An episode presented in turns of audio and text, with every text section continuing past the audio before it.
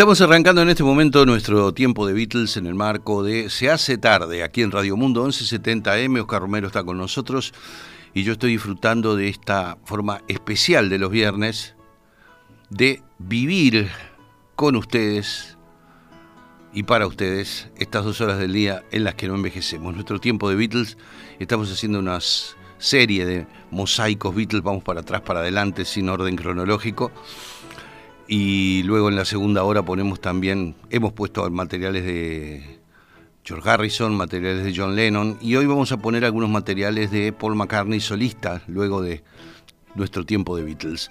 Pues vamos a arrancar rapidito, entonces para que entre mucha música. Vamos al primer álbum, el Please Please Me, y esto eh, es el, el primer número uno que tuvieron los Beatles, es justamente el tema que le da título al disco Please Please Me con su progresión armónica, las voces que se van poniendo más altas y más agudas, es una de las más grandes canciones de los Beatles en toda su discografía, en mi opinión. Es algo increíble esta canción.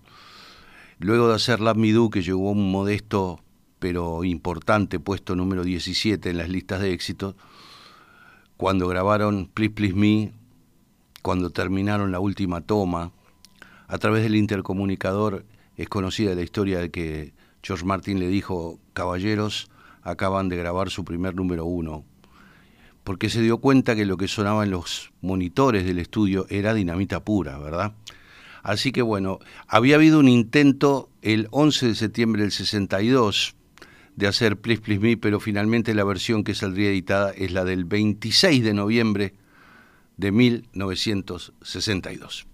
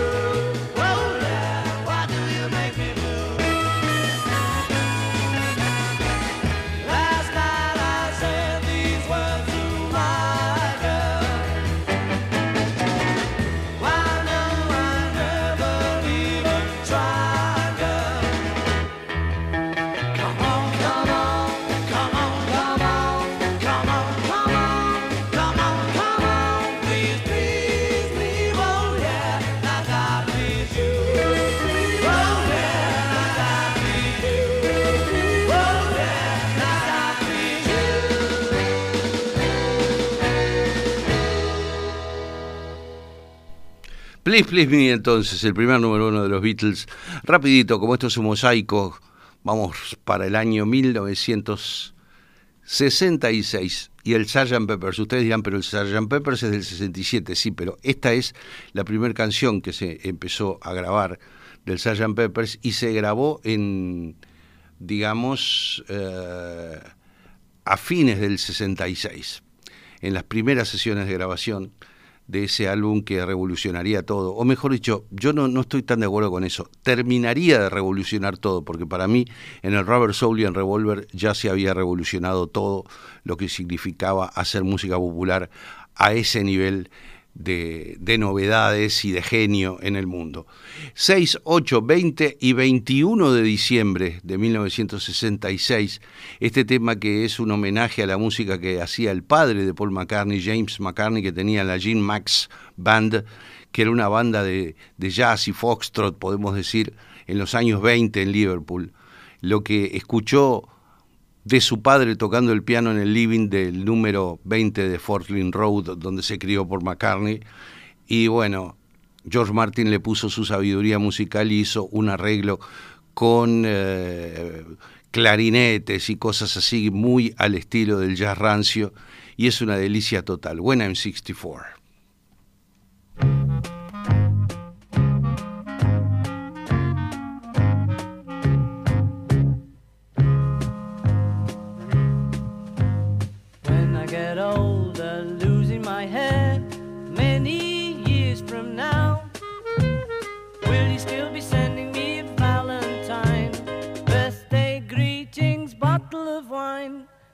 I'd been out till quarter to three.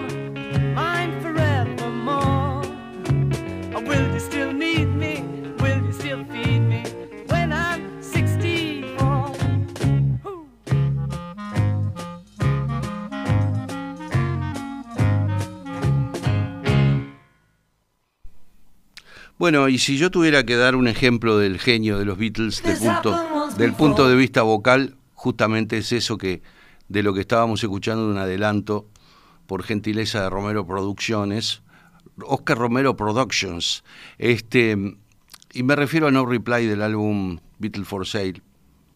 Siempre digo, la intensidad vocal de las voces sumadas de Lennon y McCartney es algo increíble. Pero si hay un ejemplo de esa intensidad es la parte B, la parte B, la melodía B de No Reply, que ocurre una vez sola en el tema. Muchas canciones empiezan con una parte A, después viene una parte B que puede ser un estribillo, después repite la parte A, después repite la parte B y después de repente hace la A de nuevo y ahí termina la canción. En No Reply hay una parte A, This happens once before, I can do your door, no reply. Esa es la parte A.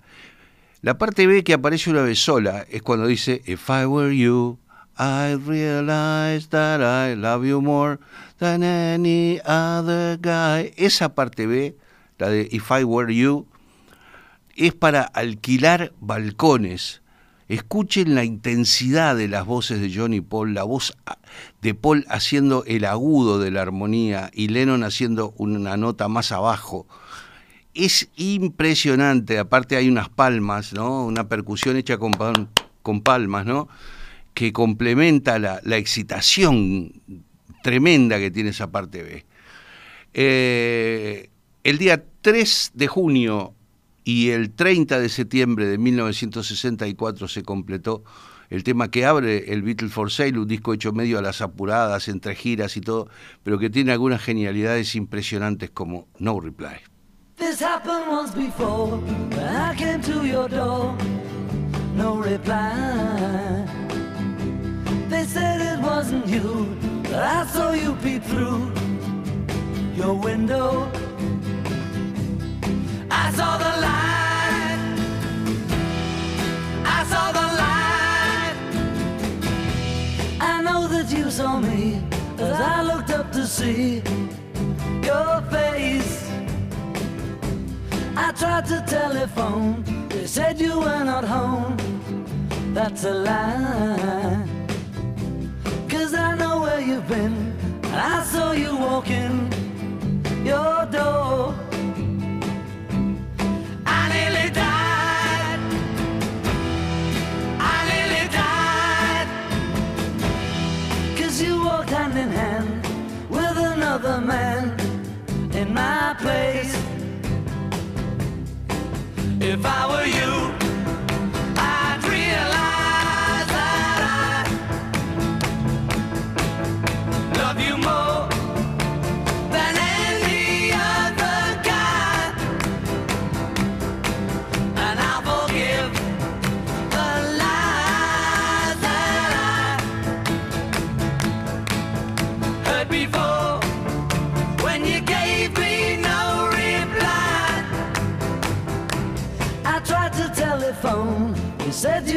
home. That's a lie.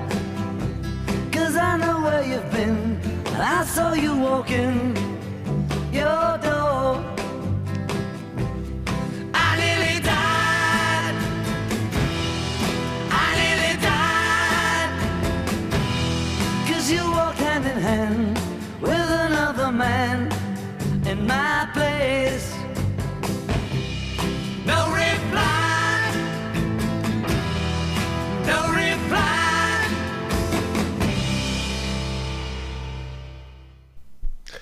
Bueno, repararon en ese detalle que yo les decía. Es como imposible no reparar en el detalle de la parte B. If I were you, I'd realize that I love you more than any other guy. ¿Vieron? Las palmas y esas dos voces subiendo, rebotando en el cielo y volviendo a la tierra. Una cosa impresionante, totalmente, totalmente. Es milagroso eso. Bueno, eh, un día estaban George Harrison en su casa en Essex y estaba Eric Clapton allí, era un día de sol. Ahí pintó la canción Here Comes the Sun para George, entonces, y lo invitó este, cordialmente a Eric Clapton a que un día fuera por el estudio y cuando grabaron eh, While My Guitar Gently Weeps, Clapton este, tocó el solo y demás.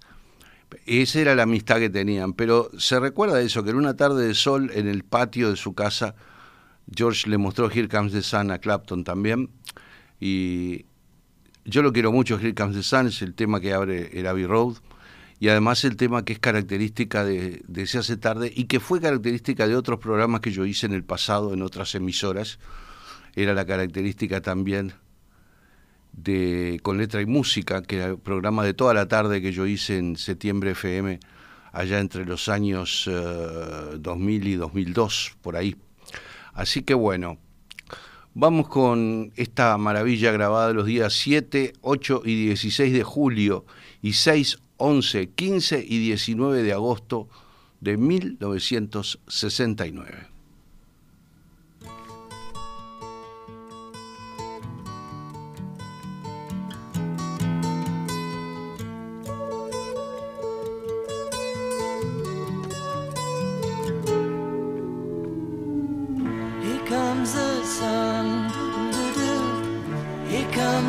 Sun. I say it's alright.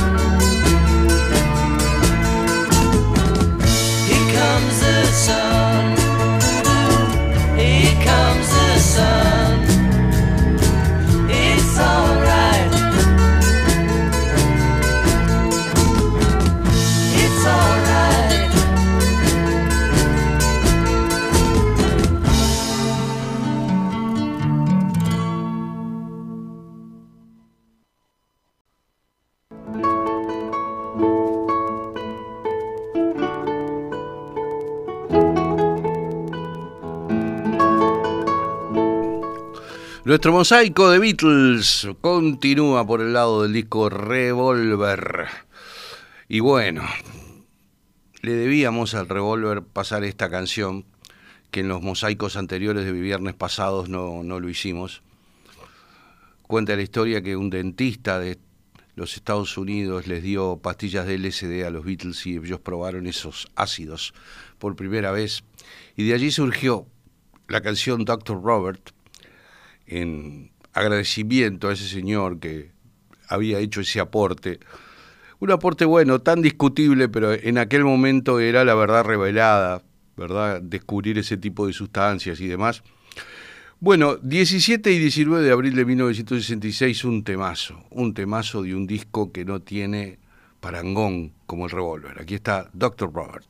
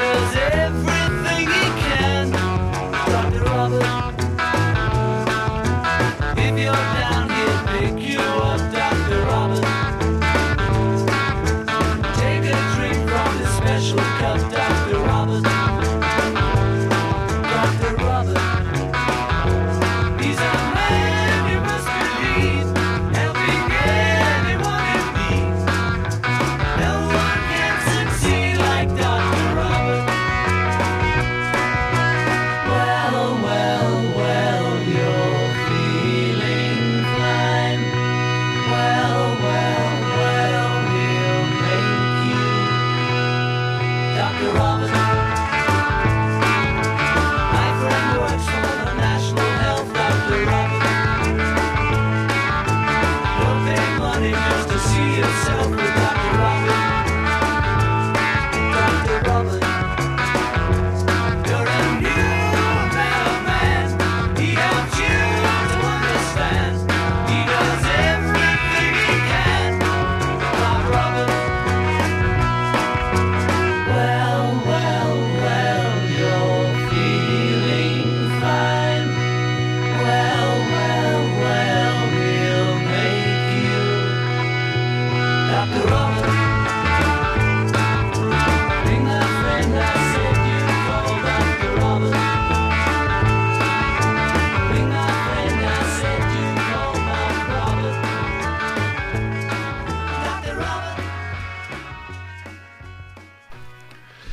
Bueno, y si yo les dijera, elijan alguna canción del disco A Hard Day's Night, difícilmente alguien elegiría Tell Me Why. No sé por qué quedó allí medio, medio sepultada en el medio de otros grandes hits en los que sí piensa la gente como Can't Buy Me Love, A Hard Day's Night, I Should Have Known Better, eh, las baladas If I Fell y eh, And I Love Her, por supuesto. Pero siempre me, asombró la, la, fuerza, el poderío vocal de Tell Me Why hay una escena en la película Hard Day's Night donde los Beatles están tocando como en un teatro delante de una multitud vociferante de pibes.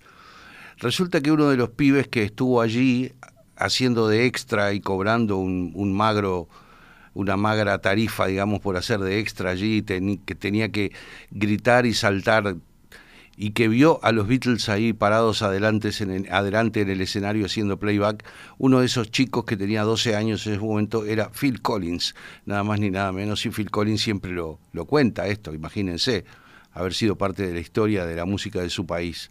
Este, no solo por su propia obra, sino por haber presenciado nada más ni nada menos que algo de los Beatles. Bueno, el 27 de febrero del 64 se grabó esta canción para la película Hard Day's Night, es Tell Me Why.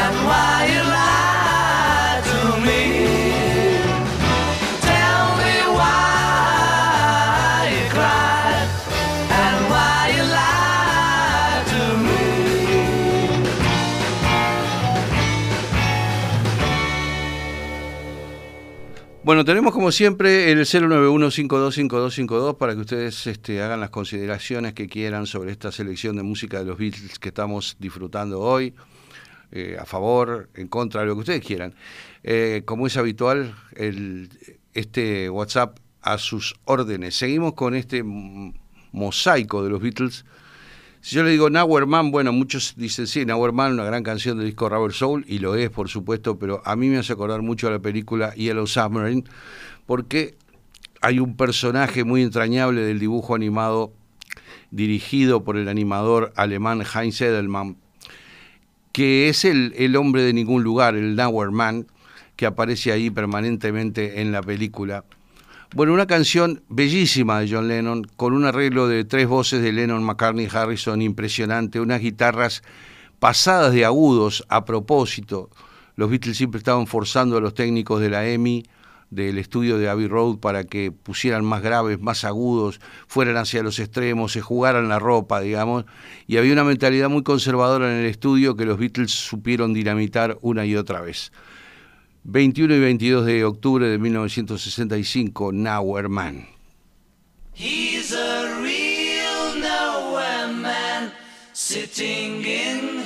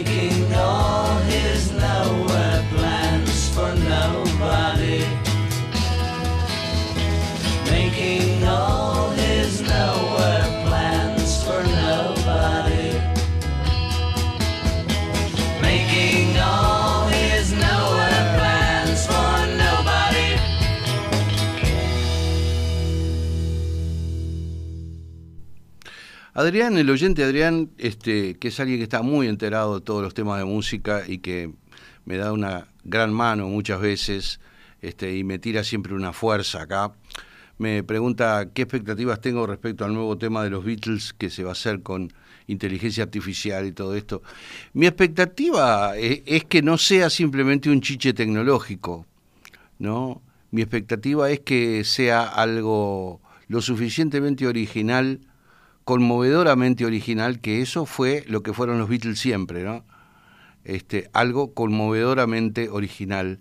Entonces, esa es la expectativa que yo tengo, que sea algo que trascienda el uso de la tecnología y que te conmueva del punto de vista sensible, digámoslo así.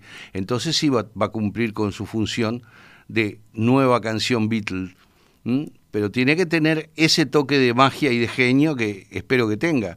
Ahí está. Bueno, El, el 14 de junio de 1965, en el marco de la grabación del álbum Help, de los temas del- de la cara B de Help, los temas que no están en la película, hicieron I've Just Seen a Face, acabo de ver un rostro. Lo curioso es que ese mismo día, 14 de junio, Paul cantó I've Just Seen a Face, que es una canción un poquito arriba, muy rítmica, y cantó la inmensa balada Yesterday en la misma sesión. Así que esto fue cantado el mismo día que Yesterday. 14 de junio del 65, I've Just Seen a Face.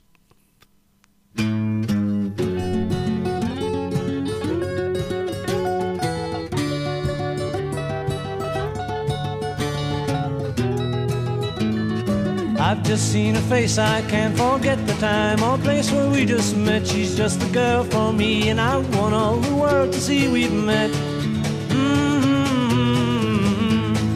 Had it been another day, I might have looked the other way, and I'd have never been aware. But as it is, I'll dream of her tonight. Falling, yes, I am falling, and she keeps calling me back again. I have never known the like of this. I've been alone and I have missed things and kept out of sight. But other girls were never quite like this. Falling, yes, I'm falling, and she keeps calling me back again.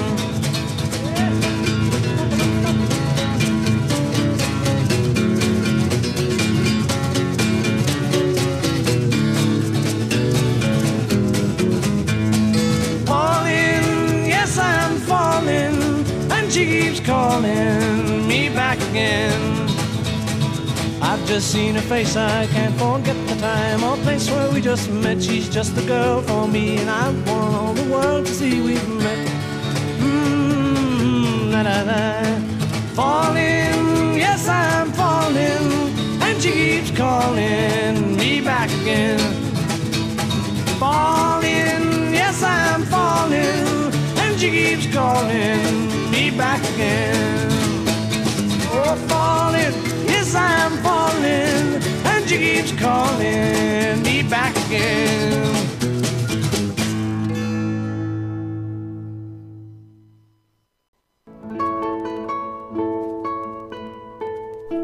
El mosaico Beatles vive y lucha en la semana en que canté el tango Milonguita como 20 veces acá en el programa, ¿se acuerdan? Bueno, a ver, eh, The One After 909 es uno de los grandes temas del disco Let It Be.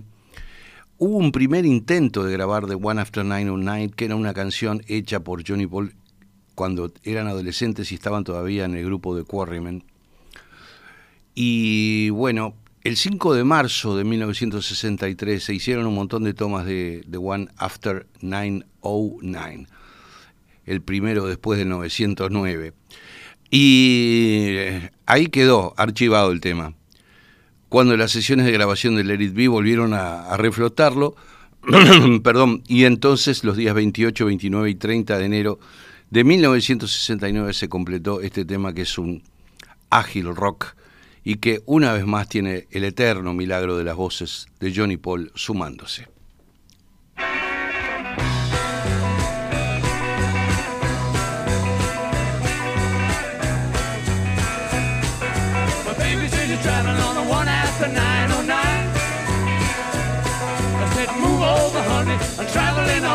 Line. I said, move over once, move over twice.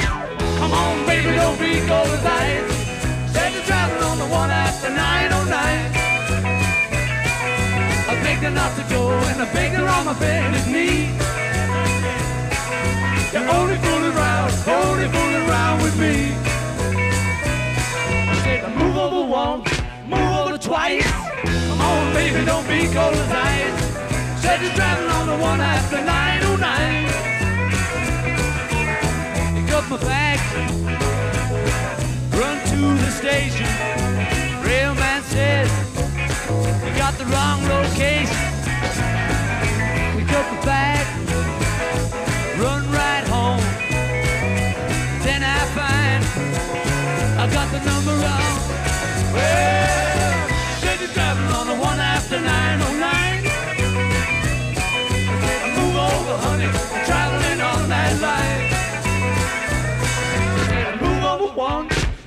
twice. Come on, baby, don't be cold as ice. Said you're traveling on the one after 909.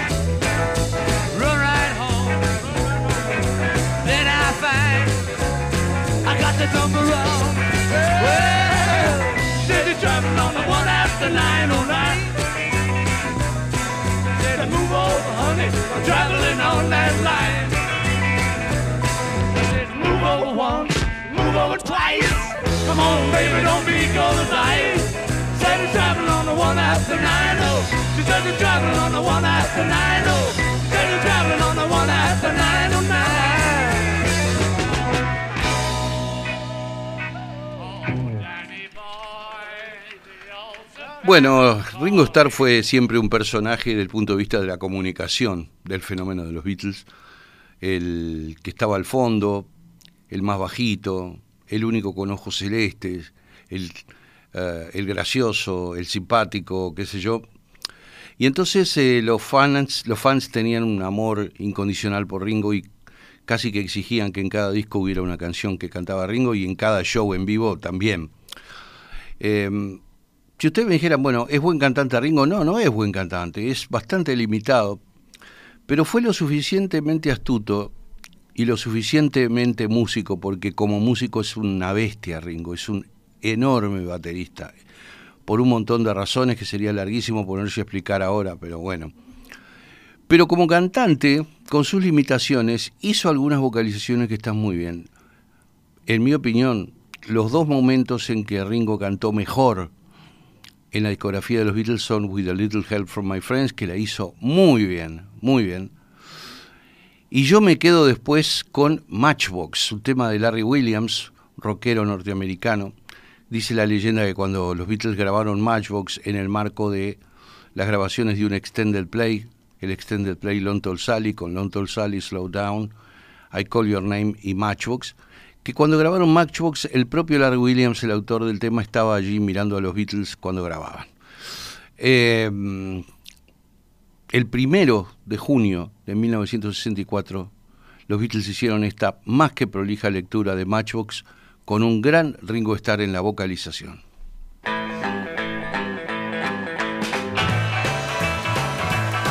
I said I'm sitting here watching Matchbox holding my clothes. I said I'm sitting here wondering Matchbox holding my clothes. I ain't got no matches, but I sure got a long way to go. I'm an old poor boy and I'm a long way from home.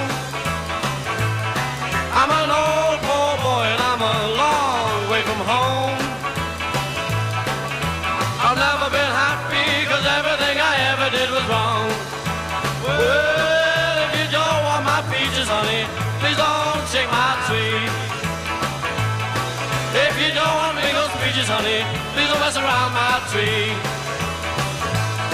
I got news for you, baby, leave you here in misery.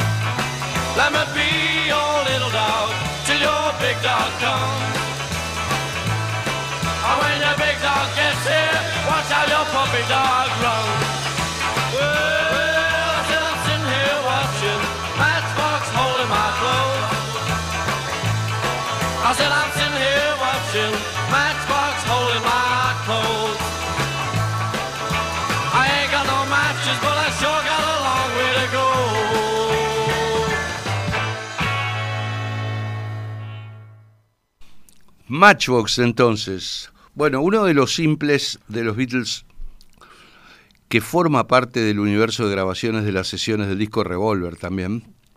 Los Beatles tenían la suficiente generosidad como para no hacer simples con temas sacados de los álbumes en general. Mientras grababan Revolver, salió el simple de Paperback Writer y Rain, y mientras grababan Sgt. Pepper salió el simple de Penny Lane y Strawberry Field Forever. Bueno, Paperback Writer es uno de esos momentos en que los Beatles, como yo les decía hace unos minutos, exigieron a los técnicos de grabación del staff de la EMI en Abbey Road que empujaran los agudos y los graves hasta niveles que los discos ingleses de ese momento no, no habían usado. Le decían a los técnicos, pero los discos de soul norteamericanos que escuchamos, del sello Tamla Motown, de Stax Records, de Atlantic, esos discos tienen muchos graves y muchos agudos, ¿por qué nosotros no podemos hacerlo? Hubo algún técnico de la EMI que dijo la insólita explicación de que si subían mucho el volumen de los graves, tenían miedo que después la púa saltara en los discos, una cosa absolutamente extravagante. El hecho es que estos temas demuestran que los Beatles lograron hacer subir en la nave de la digamos, de la vanguardia a los técnicos de la EMI, y entonces sí aparecen nuevos sonidos que no se habían generado antes. Los días 13 y 14 de abril de 1966 se grabó este impresionante tema, que yo recuerdo que cuando vi a McCartney por primera vez en Buenos Aires, en el año 1993, el día 11 de diciembre del 93, el estadio de River Plate fue uno de los grandes momentos del concierto cuando hicieron una versión en vivo increíble, realmente, de Paperback Writer. Así que vamos a este histórico tema. Paperback Yes,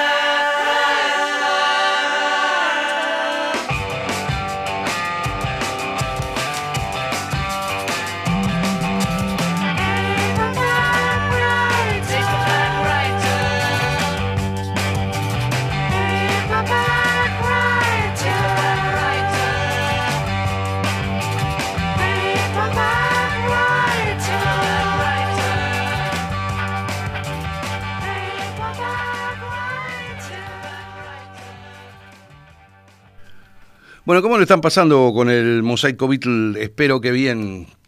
Este, si que alguien quiere decir algo, ya les dije 091525252. Vamos a la película Help.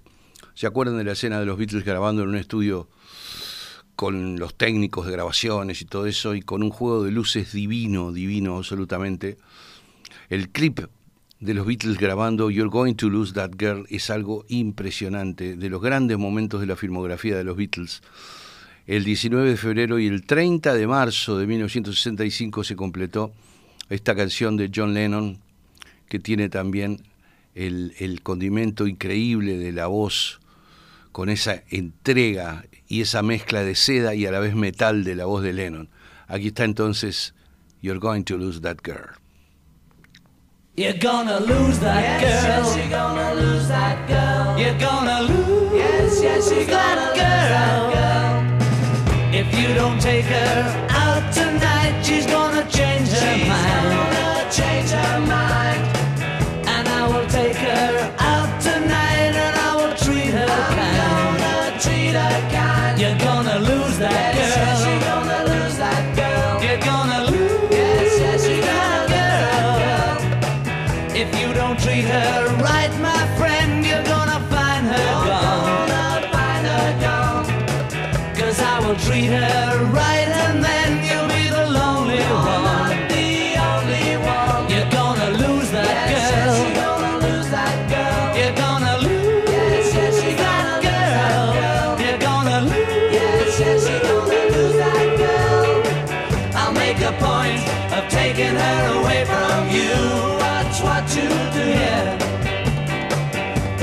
Treat her,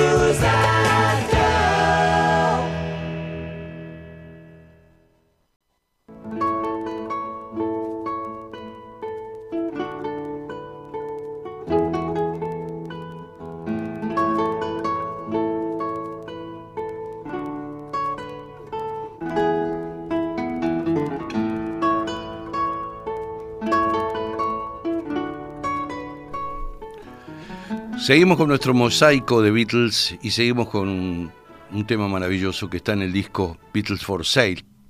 Y me refiero al lenoniano I'm a Loser.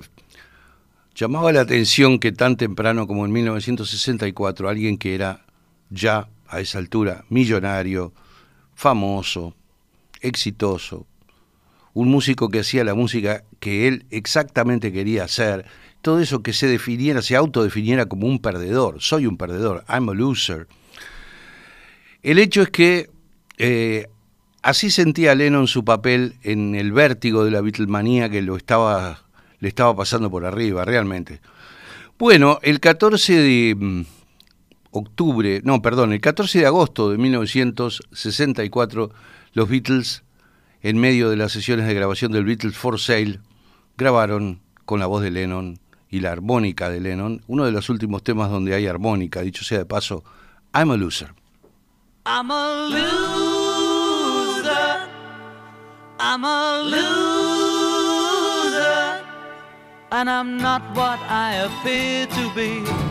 Of all the love I have won or have lost, there is one love I should never have crossed. She was a girl in a million, my friend. I should have known she would win in the end. I'm a loser, and I lost someone who's near to me. I'm a loser, and I'm not what I appear to be. Although I laugh and I act like a clown, Beneath this mask, I am wearing a frown. My tears are falling like rain from the sky.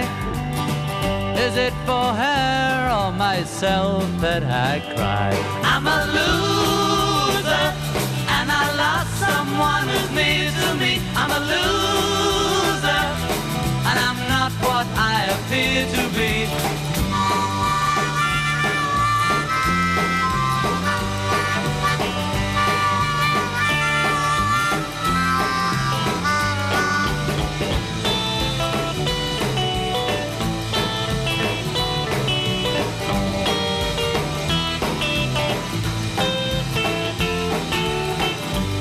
Have I done to deserve such a fate? I realize I have left it too late. And so it's true, pride comes before a fall. I'm telling you so that you won't lose all. I'm a loser, and I lost someone who's near to me. I'm a loser,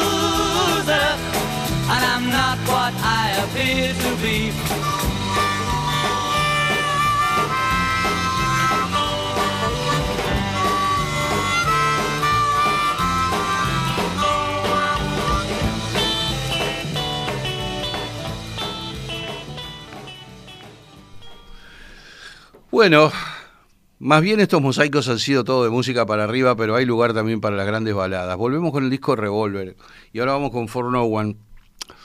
Siempre se dijo que, el propio McCartney lo dijo, que McCartney no sabe escribir música, lo cual es cierto, y que algunos solos memorables de músicos de sesión que fueron a grabar con los Beatles, como la trompeta barroca de Dave Mason en Penny Lane, o como el solo de corno francés de Alan Civil en For No One, los creó McCartney. McCartney creó la melodía del solo. Pa pa pa pa pa pa pa pa para pa pa pa pa para pa para pa pa pa pa pa pa pam pa pa pam. Todo eso que hace el corno francés lo creó McCartney, lo silbó en el estudio y Alan Civil lo escribió para tenerlo en el pentagrama adelante y luego grabarlo, ¿no? Así que se supone que fue así la historia. Eh, For No One es una de las más grandes baladas de McCartney de toda su vida. El propio Paul lo sabe. Es un, música por lo alto totalmente. Y el agregado del corno francés de Alan Civil le da una, una nota distintiva realmente impresionante. Llevo su trabajo, tres sesiones diferentes para completar For No One, el 9, 16 y 19 de mayo de 1966. Your day breaks, your mind aches. You find that all her words of kindness linger on when she no longer needs you.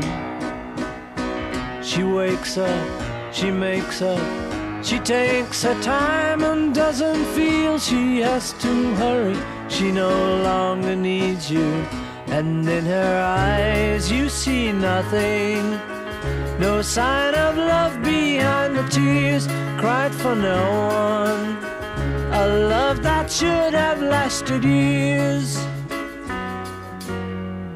You want her, you need her, and yet you don't believe her when she says her love is dead. You think she needs you.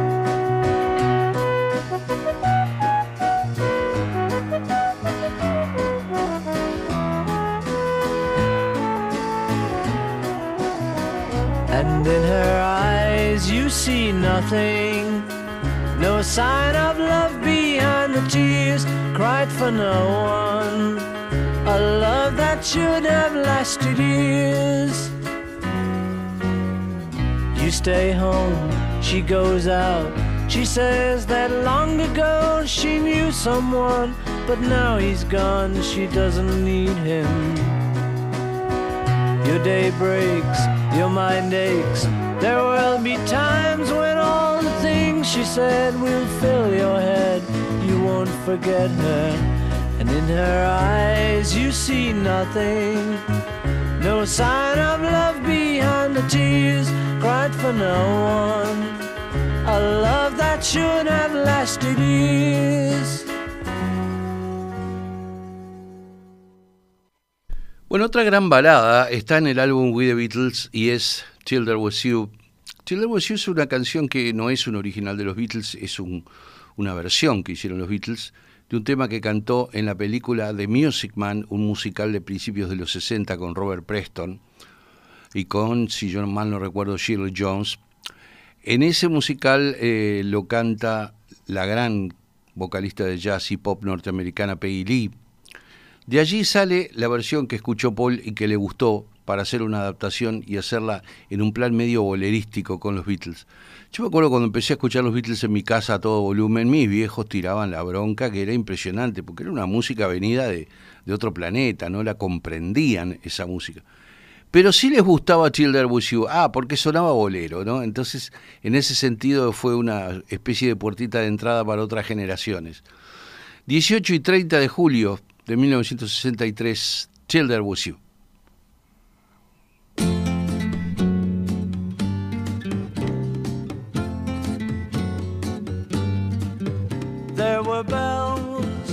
On a hill, but I never heard them ringing. No, I never heard them at all till there was you. There were birds in the sky, but I never saw them winging. No, I never saw them at all till there was you. Then there was music and wonderful roses. They tell me in sweet, fragrant meadows of dawn and dew. There was love all around, but I never heard it singing. No, I never heard it at all till there was you.